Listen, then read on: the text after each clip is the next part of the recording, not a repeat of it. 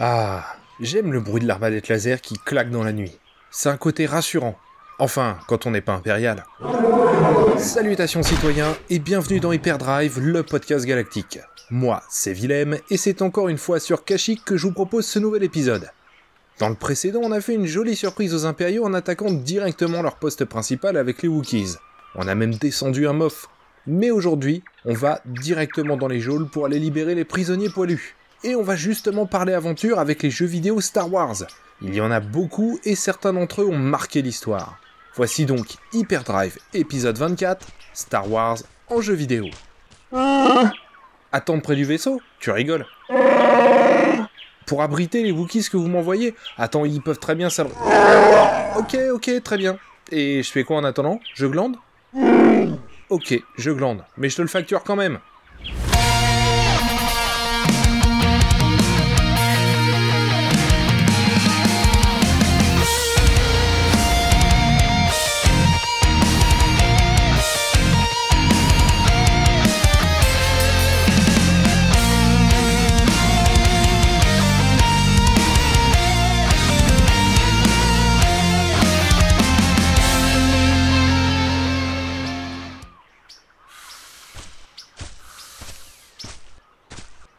Au moins près du vaisseau, je suis en sécurité. Et j'ai un super point de vue en plus. Tiens, regarde l'éclaireur là-bas près de l'arbre. C'est pas mal en fait. Attends, j'ai un disrupteur ici, ça va être parfait. Voilà. Et en attendant qu'il se passe quelque chose... Ah. Le très sérieux site Star Wars Universe recense pour nous 117 jeux vidéo Star Wars. Bien évidemment, et parce que vous et moi avons autre chose à faire, comme libérer des Wookiees et quitter la planète en vie, on ne va pas tous les lister. On va plutôt se contenter de parler de ceux que je considère comme les plus importants, ce qui va déjà en faire quelques-uns, croyez-moi. Pour commencer, pourquoi autant de jeux vidéo Star Wars? Eh bien, pour plusieurs raisons. La première est comme souvent George Lucas. Ce dernier a toujours été passionné de jouets, Très rapidement, des figurines et des produits dérivés ludiques ont déboulé dans les magasins suite au succès de l'épisode 4 en 77, et au début des années 80, le jeu vidéo, porté par des consoles telles que la Atari 2600, déboule dans les salons de tout un chacun, il devient un produit simple et accessible au grand public, tant techniquement que financièrement. L'attrait de Lucas pour ce nouveau mode de divertissement est immédiat, et il y percevra très vite des passerelles à effectuer avec les effets spéciaux du cinéma, et accessoirement un bon moyen de se faire un peu d'argent. Attendez, toi mon gars, je te tiens.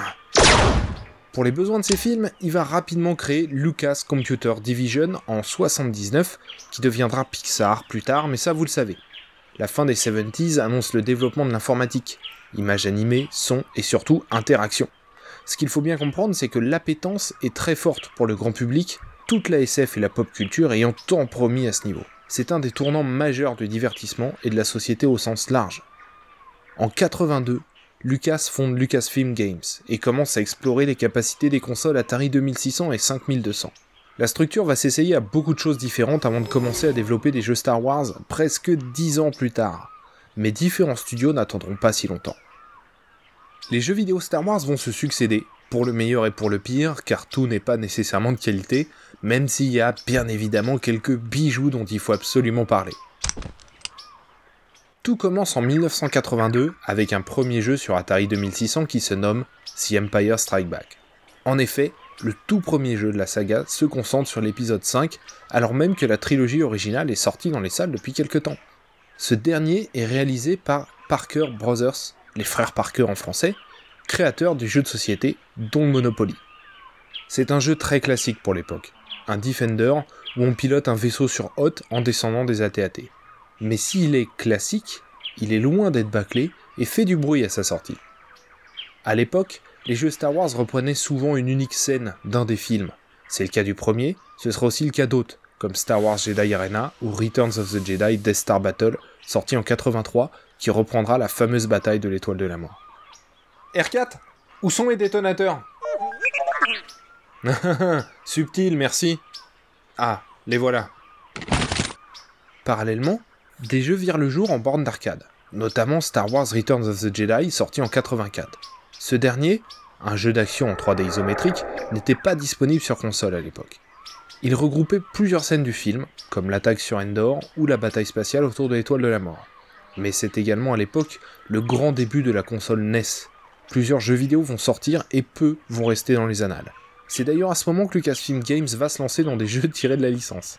On pense ainsi à Star Wars sorti en 87, Star Wars Droids, édité par Namco, qui est également très dispensable, mais il s'agira tout de même du premier jeu qui va s'inscrire dans une dynamique transmédia, puisqu'il est adapté du dessin animé du même nom, Star Wars Droids, et pour lequel des comics seront disponibles. C'est à peu près tout ce qu'il y a à dire dessus, honnêtement. Mais en 90, un virage est pris. Lucas fonde Lucas Arts Entertainment Company, qui inclut Lucasfilm Games, Industrial Lights and Magic et Skywalker Sound. Ces deux derniers vont ensuite s'en séparer de nouveau et Lucas Arts deviendra la division jeux vidéo du groupe. Ceci arrive au moment où une nouvelle génération de consoles déboule sur le marché, portée par la Super Nintendo. Nous aurons alors beaucoup plus de titres issus de la saga. Quant au support PC, il va nous offrir dans les années 90 des titres majeurs qui marqueront la saga à jamais. Ah, mon premier client. C'est par ici, mon gars. Viens t'installer dans la soute. Commençons avec Super Star Wars, sorti sur Super Nintendo. Un jeu d'action plateforme avec vue de côté qui retrace l'histoire de l'épisode 4. Bien évidemment, la suite sera Super Empire Strike Back, sorti en 93, et enfin Super Return of the Jedi, toujours la même chose, mais cette fois-ci également dispo sur Game Boy et Game Gear. Ces derniers étaient top, divertissants, colorés, bref, sympa. Ce qu'il faut noter, c'est qu'à l'époque, on ne parlait pas encore de canon Star Wars. L'univers étendu balbutiait et Timothy Zahn était tout juste en train de sortir le cycle de Throne, de 91 à 93, qui allait donner ses lettres de noblesse au roman de l'univers étendu, et lui donner toute sa structure et son sérieux. Plus d'infos dans l'épisode 7 d'Hyperdrive. Merci Tiens, il y a des copains à toi qui arrivent. L'univers étendu tel qu'on le connaît aujourd'hui venait donc juste de démarrer, ah, et les jeux vidéo de l'époque, eux, prenaient beaucoup de liberté avec l'histoire originale des films. Que ce soit les niveaux, les personnages, les adversaires, etc., tout était très arcade. On se souciait peu de coller à l'histoire originale ou au code de la saga. Mais ça ne va pas durer. En 92 sortait Star Wars X-Wing sur PC, qui va lancer une grande vague de jeux de simulation de combat spatial. De manière générale, les jeux PC seront à partir des années 90 à la fois plus aboutis et plus sérieux dans le genre qu'ils explorent, mais aussi dans leur scénario, enfin, la plupart du temps. Bref, Star Wars X-Wing est le premier jeu LucasArts à intégrer cette dynamique d'univers étendu. Le jeu vidéo deviendra ensuite un véritable vecteur d'histoire et de personnages de l'UE, qui prendra toute son ampleur dans les années 2000, mais on y reviendra. Il y a beaucoup de jeux de simulation spatiale. On va passer sur les plus dispensables, mais on s'attardera quand même sur un ou deux. Il y a aussi beaucoup d'autres jeux sortis dans les années 90 et on va en sauter quelques-uns, comme Star Wars Chess, un jeu d'échecs. Bref, parlons plutôt de Rebel Assault. Sorti en 93, c'est un rail shooter. On se laisse donc porter et on tire sur tout ce qui bouge, tout simplement. Deux ans après sortait Rebel Assault 2. Ce jeu était intéressant car sérieux dans son traitement et sa mise en scène. Des scènes complètes ont été tournées, filmées, pour être intégré au jeu et le rendre ainsi le plus immersif possible. Mais la même année, sort en 1995 le premier volet de ce qui sera, en ce qui me concerne, la meilleure saga vidéoludique dédiée à Star Wars, Dark Forces. Pour commencer, Dark Forces est un FPS, First Person Shooter, sorti à l'époque où il n'en existait que très peu. Avant Dark Forces, il y a eu Wolfenstein, puis Doom, point. Le troisième FPS de l'histoire du jeu vidéo, en gros, hein, est donc un jeu Star Wars. Et quel jeu C'est le premier jeu de tir à la première personne codé en 3D. Ainsi, on navigue en trois dimensions, y compris verticalement, en grimpant, sautant, se baissant, etc. C'était pas le cas des FPS précédents. C'est une véritable avancée pour l'époque qu'ajouter une dimension immersive sans précédent. Il était sorti sur PC, Mac, enfin Macintosh, et PlayStation. On y incarne un personnage nommé Cal Katarn, que les amateurs de l'univers étendu connaissent bien. Ce dernier est une sorte de contrebandier qui s'acoquine facilement avec les rebelles. Ce personnage sera conservé dans les quatre volets du jeu et ira même bien au-delà.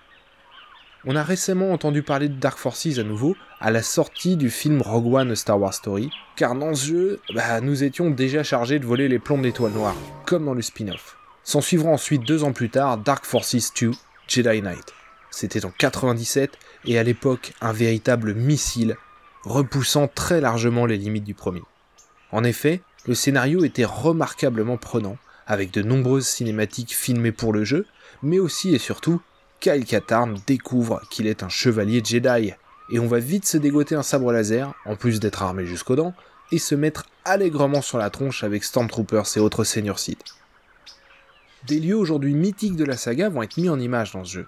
On démarre ainsi sur Narshada, la lune des contrebandiers, on découvrira également la vallée des Jedi et on se baladera sur un super croiseur, j'en passe, car le jeu est plutôt long pour qui veut le faire comme il se doit. On va également maîtriser toute une flopée de pouvoirs de la force, du côté clair ou lumineux d'ailleurs. Et pour la première fois, l'utilisation des pouvoirs de la force et différents choix que vous ferez au fil du jeu vous entraînera d'un côté ou de l'autre de cette dernière pour finir en Jedi ou en Sith. Ouais, il y a plusieurs fins possibles à ce jeu qui a 20 ans, il est bon de le rappeler. Ce qu'il faut comprendre avec la saga Jedi Knight, c'est que les intrigues s'intègrent parfaitement entre les films de la saga. On vit Star Wars. Nous sommes en vue à la première personne, on traverse à pied les décors les plus mythiques de la saga, mais aussi d'autres développés pour le film, et alimentant ainsi de manière visuelle et très immersive l'univers étendu. Cal est un personnage qu'on retrouvera dans des romans, il a même ses propres récits sortis aux USA, mais aussi des comics, etc. Bref, du jeu vidéo est né un personnage très apprécié et très intéressant. Ah ouais? Et il est comment alors? Ah ouais? Ok. Eh ben, passe-lui le bonjour si tu le croises. On reviendra sur Jedi Knight juste après, mais la même année sort un jeu dont il faut absolument parler, Shadows of the Empire. Ce jeu est l'une des pièces d'un grand projet transmédia réalisé par Lucas. Il était sorti sur PC et Nintendo 64. Un jeu d'action à la troisième personne, avec vue de derrière, mêlant également des séquences de pilotage, etc. etc. Shadows of the Empire, Les Ombres de l'Empire en français, se compose avant tout d'un roman qui est le projet le plus sérieux de tout l'univers étendu, à tel point qu'on pourrait se laisser aller à le considérer comme canon encore aujourd'hui. L'intrigue se déroule juste après l'Empire contre-attaque et présente la recherche par Luke, Lando et Leia de Boba Fett qui détient toujours Han Solo congelé dans la carbonite. Oui, oui, oui, il y, a Chewbacca aussi. On y incarne Dash, un contrebandier roublard qui va les aider dans leur quête. Projet transmédia car à la base se trouve un roman de qualité, à lire absolument et qui nous présente pour la première fois le Soleil Noir, mais aussi deux comics, dont un qui prolonge le roman, et enfin une BO composé par Joel McNeely et enregistré par l'Orchestre National Royal d'Écosse. Ouais, rien que ça. Pour tout savoir sur ce super projet, il y a une excellente vidéo de Captain Tabouret, dispo sur YouTube. Bon, on va passer sur les jeux type X-Wing vs TIE Fighter, la suite, etc. pour aller directement taper dans le dur avec Star Wars X-Wing Alliance, sorti en 98. Ce jeu de simulation spatiale est majeur. Il est pointu, il est technique, son scénario est passionnant et son contenu est véritablement généreux. Concernant la trame du jeu, vous incarnez un enfant de commerçant, assurant d'honnêtes livraisons en vaisseau cargo, mais ni une ni deux, vous finissez rapidement par avoir des comptes à régler avec l'Empire, et donc de rejoindre la rébellion, tout cela vous amènera jusqu'au final du retour du Jedi. En gros. Mais ce n'est pas tout. Par exemple, vous pouvez grimper dans un simulateur de vol vous permettant de piloter des dizaines de vaisseaux spatiaux, dont des Z-95 pour ceux qui connaissent, mais aussi des TIE Defenders, etc. Bref, rien que ce simulateur de vol, qui est un à côté du jeu, qui n'est pas dans la trame du scénario ou quoi que ce soit, rien que ce simulateur pouvait vous tenir en haleine pendant une bonne dizaine d'heures, facile. X-Wing Alliance est un jeu formidable, qui a vraiment marqué les joueurs à l'époque, surtout quand on pense à son mode multijoueur de folie, mais ce n'est pas le seul, vous l'avez compris. En 99 sort La Menace Fantôme, et deux jeux lui seront dédiés. Le premier est La Menace Fantôme, jeu avec vue de dessus retraçant le film quasiment scène par scène, divertissant, surtout quand on incarne Obi-Wan, mais pas dépourvu de défauts, honnêtement. On est plus face à un produit dérivé qu'un véritable jeu vidéo à part entière. Le suivant est le cul entre deux chaises, Star Wars Racer. Ce dernier est un jeu de course, reprenant la course de modules sur Tatooine. Prenant et plutôt divertissant, il était sympa, vraiment, mais très arcade, à l'image de Rock Squadron, qui lui est sans doute supérieur car plus immersif et surtout proposant de véritables batailles et non de simples courses. Mais ces deux jeux sont certainement les antithèses d'X-Wing Alliance. S'en sont suivis début 2000 pas mal de jeux dispensables. Battle for Naboo, Star Wars Demolition, Super Bombard Racing, etc., etc. Mais en 2001 sort Star Wars Galactic Battlegrounds, jeu de stratégie assez complexe, mais très sympa pour les amateurs. Bon, allez, reparlons d'un missile avec Jedi Outcast, qui est la suite de Jedi Knight et le troisième volet de Dark Forces. C'est clair, s'il y a qu'un jeu Star Wars à faire, c'est celui-ci. Non, non, non, non, non, c'est celui-ci. Ok, ok, on en parle tout à l'heure. Jedi Outcast reprend donc le concept de ses prédécesseurs, mais avec des graphismes à la fois époustouflants à l'époque, mais qui plus est, agréable encore à regarder aujourd'hui. Toute proportion gardée évidemment, mais vous pourriez tout à fait y jouer aujourd'hui. Dans ce jeu, Cal Katarn est de retour, et s'il s'agit d'un FPS, il est possible de switcher d'une vue à la première personne à la troisième d'un simple clic en dégainant son sabre laser. Le scénario nous offre ce que beaucoup de fans attendaient. Luke a créé son académie Jedi sur Yavin, Kel Katarn en arpentera d'ailleurs les murs. Il va également faire face à des enjeux colossaux et aura pour ça du répondant.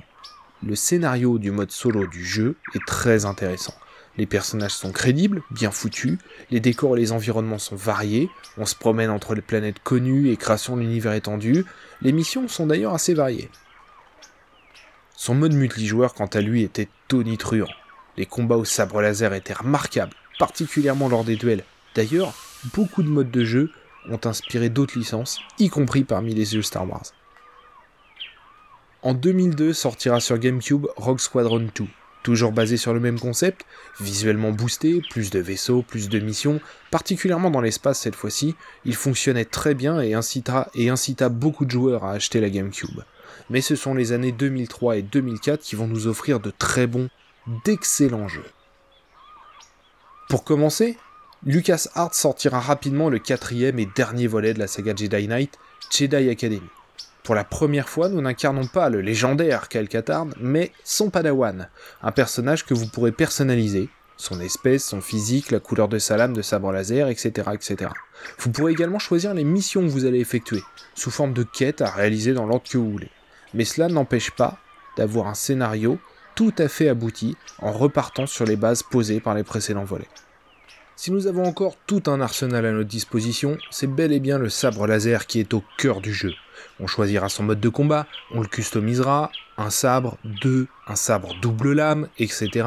Et les pouvoirs de la force seront également présents, et ne plaisante pas.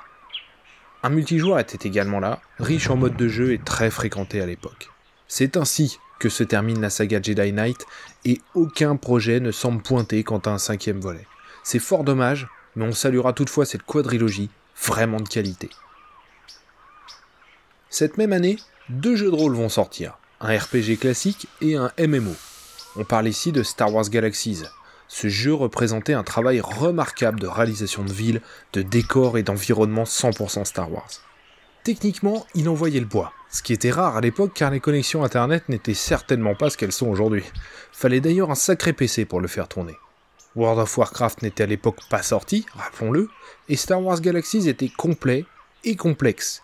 Il était possible d'incarner de nombreuses professions, beaucoup de customisation de personnages, etc. D'ailleurs, il y a pas mal d'éléments issus de Star Wars Galaxies qui ont ensuite alimenté l'univers étendu, le cosplaying, tel que les Nova Troopers par exemple. Mais le Graal des joueurs était d'incarner un chevalier Jedi. Il s'agissait d'un véritable défi que peu ont réussi à relever.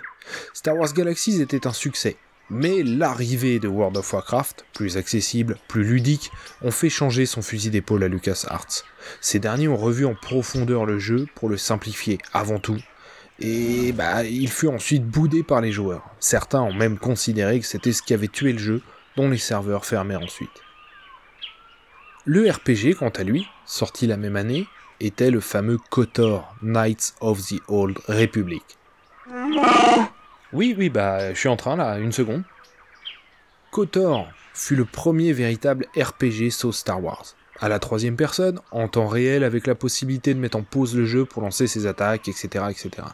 Knights of the Old Republic fait partie des jeux Star Wars qui ont le plus marqué leur temps. Le scénario était formidable. Les quêtes, principales comme secondaires, étaient super intéressantes. La customisation sans réelle limite, les graphismes, la direction artistique, etc. Bref, il n'y a rien à redire sur ce jeu, ou si peu. Tiens, regarde-le celui-là là-bas, qui pense qu'on l'a pas vu. Concernant l'intrigue, nous sommes 4000 ans avant l'épisode 4, en pleine ancienne république. La guerre fait rage et le seigneur Sith Dark Malak fait régner la terreur dans la galaxie. La République tente de lui faire face et elle compte sur vous, chevalier Jedi, victime d'un accident vous ayant rendu amnésique.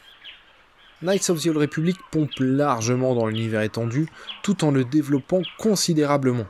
Il offre ainsi des visuels remarquablement soignés à de nombreuses planètes issues des romans.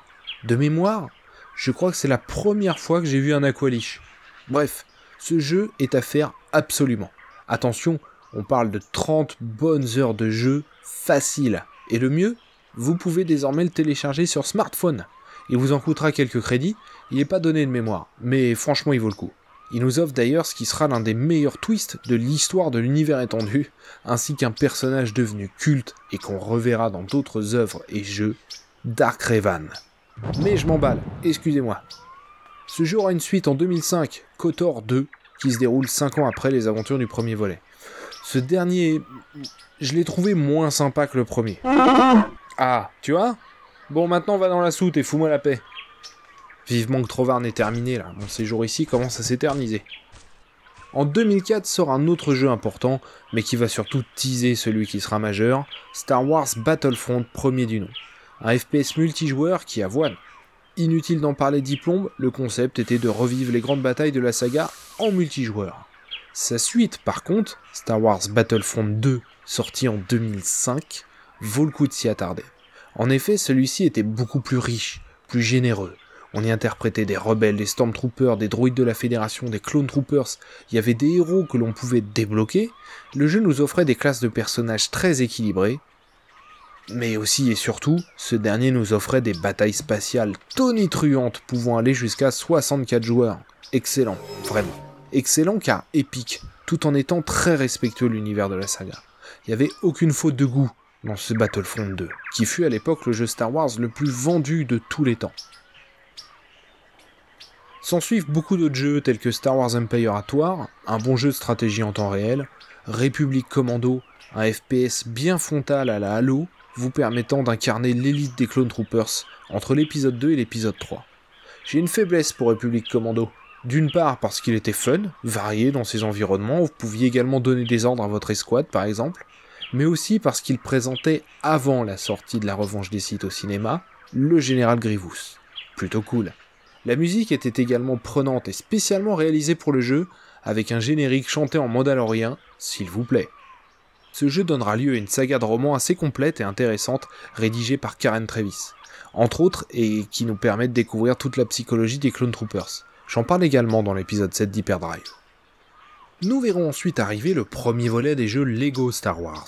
Ces derniers furent très originaux, tout d'abord dans leur narration, avec des personnages qui ne parlent pas, mais aussi et surtout beaucoup d'humour. Les Lego Star Wars touchèrent donc un double public. Les enfants d'une part, avec quelque chose de très cartoon, mais aussi les fans purs et durs, qui trouvent ici un traitement rafraîchissant de la saga. Nous arrivons ensuite face à un gros morceau, en 2008, avec le pouvoir de la Force, The Force Unleashed. Ce jeu avait fait grand bruit à l'époque. D'une part, avec sa production, ambitieuse et efficace, avec de la performance capture, comprenez que les scènes sont jouées par de vrais acteurs truffés de capteurs pour être ensuite numérisés, alors une scène technique qui est des plus communes au cinéma et dans le jeu vidéo aujourd'hui, mais ce qui a également bluffé tout le monde à l'époque, c'est l'ampleur des pouvoirs que le personnage qu'on incarnait était incroyable. On parle ici d'utiliser la force pour faire s'écraser un destroyer stellaire, attention. Mais il n'était pas pour autant dépourvu de défauts. Son scénario en fait partie. On incarne ici le disciple caché de Dark Vador, nommé Starkiller, qui était le nom de Luke Skywalker sur les premières moutures du scénario de Star Wars, puis désormais le nom de la base du premier ordre dans l'épisode 7. Ce dernier est entraîné par le Seigneur Sith, en secret, dont l'idée d'un jour renverser l'empereur. Il est une sorte d'exécuteur, n'obéissant qu'à Vador lui-même, et dont tout le monde ignore l'existence. Alors si on pouvait pardonner de belles entorses à l'univers de la saga par certains moments, l'impact du personnage sur tout l'univers était trop fort, voire raté pour sa fin alternative qui nous montre une situation qui ne peut tout simplement pas avoir lieu. Désolé de le dire. En fait, ce jeu s'adresse avant tout au grand public, pas vraiment aux fans de Star Wars. Mais tout ceci n'est pas grand chose face au plaisir qu'on peut avoir à tout détruire sur son passage dans ce jeu. Par contre, dans le pouvoir de la Force 2, sorti en 2010, là il y a peu de choses à pardonner le scénario devient très tiré par les cheveux, voire euh, débile, ce dès sa séquence d'ouverture. Le gameplay est lourdingue et laborieux, le jeu est répétitif, il dure moitié moins longtemps que le précédent, bref, une pure tentative de faire de l'argent. Il sera d'ailleurs considéré par beaucoup de fans comme l'un des pires jeux Star Wars sortis ces dernières années. Heureusement, l'année suivante, en 2011, est sorti un nouvel MMORPG, The Old Republic. Un projet très ambitieux de plus de 200 millions de dollars. Un jeu BioWare proposant une trame narrative très poussée. Chaque classe de personnages, 4 pour la République, 4 pour les sites, a son propre scénario, très travaillé, plein de climax et de rebondissements super intéressants. Ce jeu est assez rapidement passé en free-to-play. Vous pouvez donc y jouer gratuitement dès aujourd'hui. Bien évidemment, acheter de l'équipement et autres points de compétence s'avérera sans doute utile, mais il paraît que dans l'absolu, vous pouvez avancer dans le jeu sans prendre d'abonnement payant. Il y a 4 extensions qui existent pour ce jeu, je crois, avec de nouveaux modes de jeu. Après, je suis pas un spécialiste des MMO, je vais donc pas pouvoir analyser plus en profondeur. Mais il semble satisfaire nombre de joueurs et sa direction artistique, son ambiance et sa capacité à développer de manière remarquable toutes les bases posées par Kotor en font un des plus grands projets vidéoludiques de la franchise, qui est également transmédia. De nombreux romans estampillés The Old Republic sont sortis aujourd'hui. C'est alors qu'un grand virage est pris, car un an plus tard, Disney rachetait Lucasfilm. Tout ce qui est sorti avant 2012 sort du canon Star Wars et devient Star Wars Legends. Les jeux vidéo deviennent donc non canoniques également. Depuis, seul The Old Republic continue à alimenter cette partie devenue un univers alternatif qui n'est plus censé évoluer. Quant à LucasArts, Disney le ferme, purement et simplement. Tous les jeux Star Wars sortis depuis, il y en a pas tant que ça, sont donc des commandes auprès de prestataires. C'était déjà le cas pour certains d'entre eux, bien sûr, mais le virage là est définitivement pris. Trois ans plus tard, en 2015, sort Star Wars Battlefront développé par DICE, studio ayant travaillé sur les Battlefield.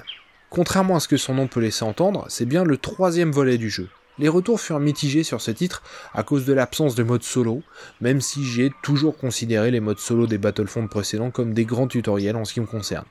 À titre personnel, j'ai beaucoup aimé ce jeu. Graphiquement superbe, un travail formidable est à souligner concernant les effets sonores, très réussis. La gestion de l'évolution des joueurs était également fine et assez équilibrée. Ainsi, contrairement à du Call of Duty, un nouveau joueur de Star Wars Battlefront aura ses chances face à des joueurs au niveau plus élevé, au lieu de souffrir pendant les premières heures en attendant de pouvoir évoluer un peu. Les maps étaient également très réussies avec une mention spéciale pour celle de Hot. Les modes de jeu étaient intéressants, particulièrement l'attaque des marcheurs à 40 joueurs et les héros étaient très bien foutus. Ce jeu ne vaut plus rien aujourd'hui, mais il y a encore des joueurs dessus, alors n'hésitez pas. Alors il n'est pas dépourvu de défauts pour autant, les combats en vaisseau par exemple sont je trouve loin d'être réussis et ne se déroulent jamais dans l'espace. De même, son contenu de base peut sembler limité pour qui a acheté le jeu plein pot. 4 DLC sont arrivés ensuite, et c'est je trouve celui de Bespin qui sort le plus du lot, avec une très belle reconstitution de la Cité des Nuages. Alors attention, le tout est très arcade, mais le respect de l'univers de la saga est réel, et fonctionne très bien, quoi qu'on en dise. Ce jeu fut un bon succès commercial, et EA a promis de tirer le son des retours des joueurs pour leur offrir un Battlefront 2 tonitruant. DLC gratuit, véritable mode solo, bataille spatiale épique, bref, on a eu très rapidement l'eau à la bouche devant toutes ces promesses, surtout lorsqu'on a vu les premiers trailers. Mais Star Wars Battlefront 2, sorti en 2017, constituera sans doute le pire bad buzz de l'histoire du jeu vidéo Star Wars. Et ça ne tient qu'à une seule chose, son modèle économique. En effet, si le jeu propose effectivement des DLC gratuits et accessibles à toute personne possédant le jeu de base, EA a décidé de prendre aussi un autre virage permettant de faire entrer de l'argent dans les caisses, les loot boxes. Mais on va vite revenir sur le sujet. Avant toute chose, parlons du jeu en lui-même. Ce dernier est superbe, il n'y a rien à dire à ce niveau. Les classes de personnages sont de retour, avec des commandos, des officiers, des éclaireurs et j'en passe. On navigue également dans les trois trilogies de la saga, avec toutes les factions représentées. Les batailles spatiales sont également de retour, et franchement plutôt réussies. Toutes les mécaniques du jeu ont été optimisées, de mode solo assez court et tout de même divertissant, même si nous sommes loin d'un Jedi Knight, que ce soit en termes d'impact, d'écriture ou de personnages. Pour moi, deux gros défauts frappent ce jeu. Le premier, c'est le non-respect de la timeline Star Wars. Imaginez un peu, vous êtes en pleine bataille de la prélogie sur Camino, clone contre séparatiste. La bataille fait rage, quand tout à coup déboule Rey ou Kylo Ren, héros débloqués par les joueurs. Ou alors, vous êtes sur la base Starkiller et Dark Maul débarque pour se battre contre la résistance, menée par un Yoda époque attaque des clones. Ça n'a l'air de rien, je suis d'accord. Et pourtant, ça casse complètement l'immersion du jeu. De même, on saute d'une époque à l'autre de manière complètement aléatoire. D'ailleurs, la gestion aléatoire des maps est surprenante. J'ai déjà personnellement joué une vingtaine d'heures sur ce jeu, sans jamais n'avoir eu la carte se déroulant sur Kashyyyk. Bah oui, un scandale Ces défauts sont connus des joueurs et beaucoup les déplorent, et ceci s'ajoute au problème des lootboxes.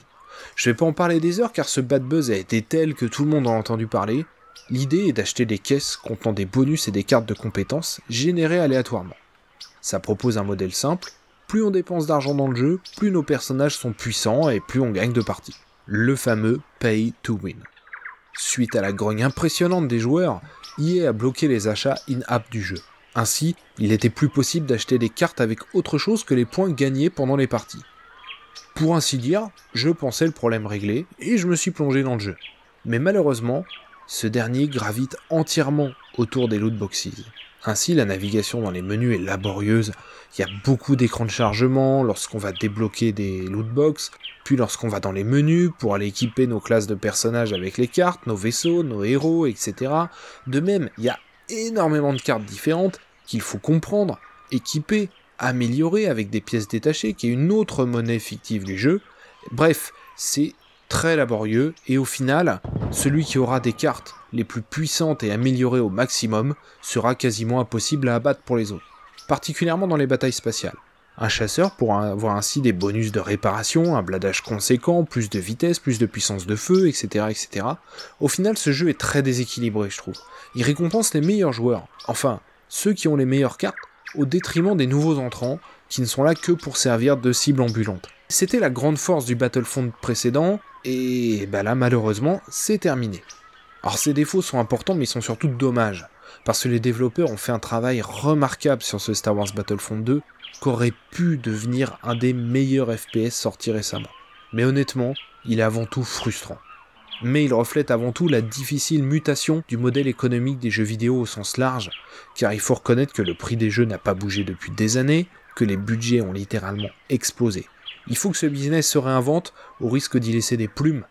Et il a été montré ici que les joueurs n'étaient pas prêts à payer deux fois un jeu, payer davantage pour un jeu qui n'est pas un free-to-play à la base. Mais cette mésaventure va sans doute servir de signal pour tous les studios du jeu vidéo. Pour conclure, et malgré des dérapages incontrôlés, on peut constater que Star Wars a su secouer plusieurs fois le monde du jeu vidéo. Des FPS dynamiques, des MMORPG ambitieux, des évolutions techniques remarquables, faut tout de même le reconnaître, nous sommes actuellement dans le creux de la vague. Si vous voulez aller plus loin sur le sujet, il y a deux endroits où aller creuser. En premier lieu, Star Wars Universe a référencé l'intégralité des jeux vidéo Star Wars avec une description et parfois même des tests complets. Vous pourrez également aller écouter un double épisode du podcast What the Duck, sorti en 2015, qui creuse également le sujet sur un format de plus de 3 heures. Pour conclure, voici une citation de George Lucas sur le jeu vidéo de demain, lors d'une intervention donnée à l'USC School of Cinematics Arts en 2013. Le gros jeu de ces 5 prochaines années sera un jeu où vous pourrez ressentir une forte empathie pour les personnages, et il sera à destination des femmes et des filles. Elles aiment les jeux empathiques, ce sera un énorme succès. Le résultat s'apparentera à une sorte de Titanic du jeu vidéo où tout à coup vous aurez une histoire d'amour ou quelque chose comme ça, et tout le monde se demandera d'où ça vient, puisque vous ressentirez des émotions réelles au lieu de tirer sur les gens. À votre avis, il est déjà sorti ce jeu ou pas? Oui, Trovarne, alors t'en es où? Bah écoute, on est une vingtaine là, tout le monde va bien. Ah, enfin, je commence à dépérir là, j'arrive. Voilà ce qui conclut cet épisode d'Hyperdrive, le podcast galactique. Merci pour votre téléchargement. N'hésitez pas à noter ce podcast sur l'application que vous utilisez, c'est toujours sympa. Allez les gars, en piste, tout le monde embarque, on change de coin. Cet épisode et tous les autres sont disponibles sur un fan de Star Wars.com, sur Galaxy Star Wars ainsi que sur zone52.fr. La prochaine fois, on fera un point d'actu sur la saga, car il s'est passé beaucoup de choses dernièrement. Que la force soit avec vous, à très bientôt R4 Fais chauffer les moteurs, on y va